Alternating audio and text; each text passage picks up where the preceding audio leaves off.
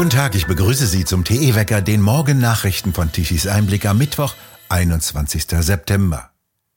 Das wirtschaftliche Drama nimmt seinen Lauf.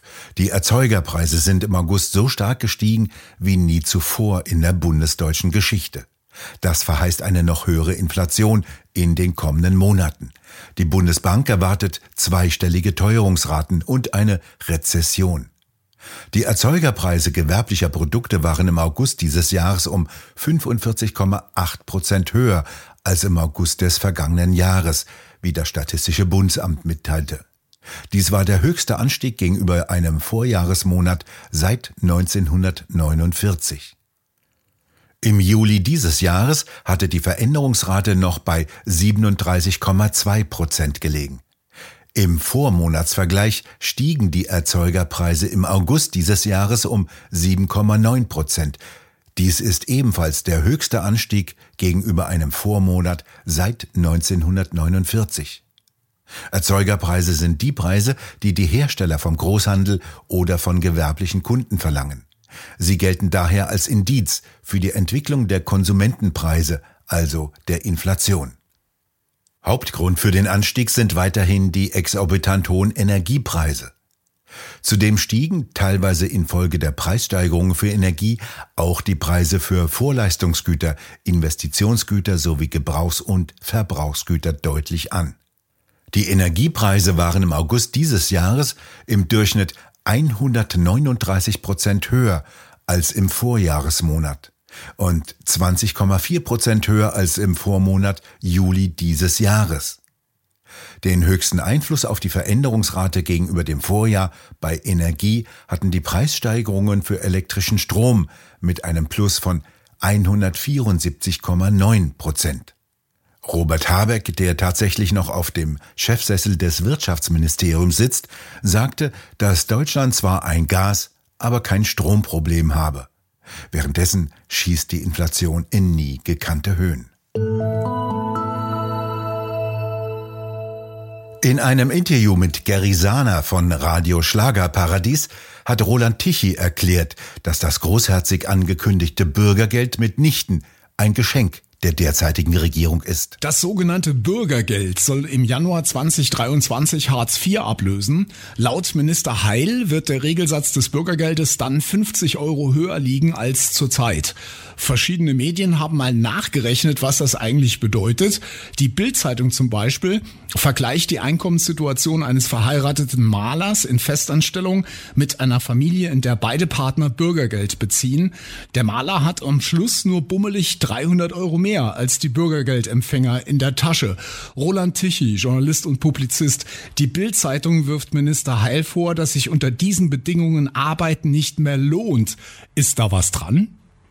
Da muss man zunächst mal rechtlich sehen. Man muss das begreifen als das sogenannte Lohnabstandsgebot. Das Lohnabstandsgebot bedeutet, dass der normale Arbeitslohn unbedingt höher sein muss als eine Sozialleistung äh, fürs Nichtarbeiten. Und deswegen ist diese Regelung eigentlich schon verletzt, denn 300 Euro für 300 Euro arbeiten lohnt sich ja wirklich nicht. Also entweder muss man die Maler besser bezahlen, das kann aber niemand bezahlen, oder man muss vielleicht doch sich überlegen, ob das Nichtarbeiten nicht so gut bezahlt ist.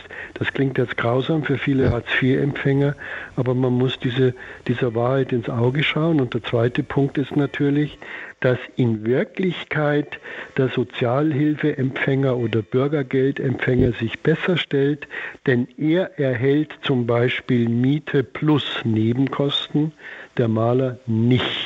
Das heißt, wir können davon ausgehen, dass der Maler die 300 Euro da an die Stadtwerke oder an die Elektrizitätswerke und die Gasversorger abdrücken muss, der Sozialhilfeempfänger, Bürgergeldbezieher nicht.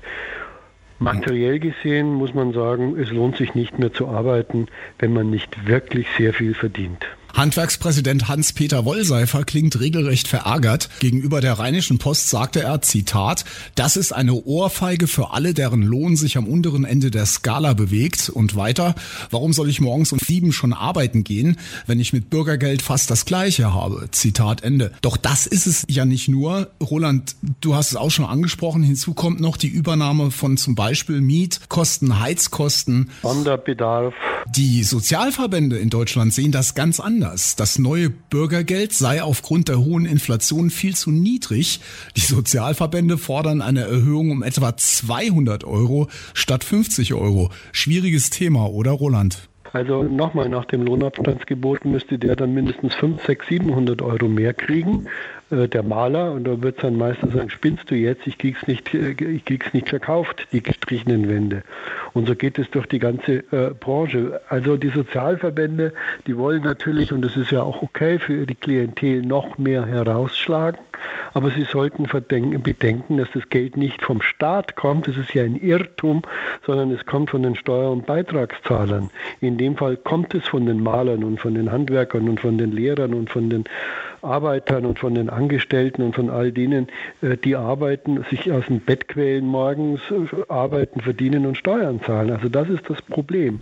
Es wird immer so getan neuerdings, als ob wir alle vom Staat leben und dann muss der Staat halt irgendwie mehr geben für Sozialhilfeempfänger oder für Leute in der Energienot. Ist alles okay. Aber der Staat lebt von der Wirtschaft, nicht die Wirtschaft vom Staat. Der Staat lebt von der Wirtschaft und wenn er sie abwirkt, ist er pleite. Hier haben wir genau den Punkt, den wir momentan in Deutschland sehen. Wir haben eine explodierende, galoppierende Inflation. Die offizielle Zahl liegt bei fast 10 Prozent. Wir haben explodierende Preise für Gas, Strom und Sprit. Die Angestellten, die Selbstständigen, die Freiberufler, selbst der Minijobler bekommt kaum spürbare Unterstützung in diesen schwierigen Zeiten. Irgendwie fühlt sich das alles, Roland, immer ungerechter an. Es ist ja auch ungerecht. Inflation ist ungerecht. Inflation ist gemein. Inflation ist Senkung des Wohlstands. Inflation ist Umverteilung von oben nach unten. Also muss der Staat die Inflation bekämpfen. Die Inflation ist nicht irgendetwas, was vom Himmel fällt, sondern die Inflation ist vom Staat gemacht, sagt zum Beispiel Ludwig Erhard, der frühere Wirtschaftsminister, Bundeskanzler und Vater der sozialen Marktwirtschaft. An der Inflation hat der Staat durch seine Politik Schuld und zwar maßgeblich. Und er kann jetzt nicht so tun und den, den, den feinen Maxe spielen, den Gönner, der uns jetzt einen Fuffi zurückgibt, wo er uns zuerst 500 abnimmt. So läuft das nicht, sondern die Schuld für die Inflation ist eine staatliche äh, Schuld. Es ist die, die Europäische Zentralbank, die Inflationspolitik betreibt und es ist die Bundesregierung, die Inflationspolitik betreibt und zwar massiv. Wir steigern ja ständig die Energiekosten. Auf jeder Energieeinheit liegen 50 Prozent Steuern mittlerweile. Warum müssen wir so hohe Steuern für etwas bezahlen, was uns doch eigentlich zusteht, was wir ohnehin kaufen?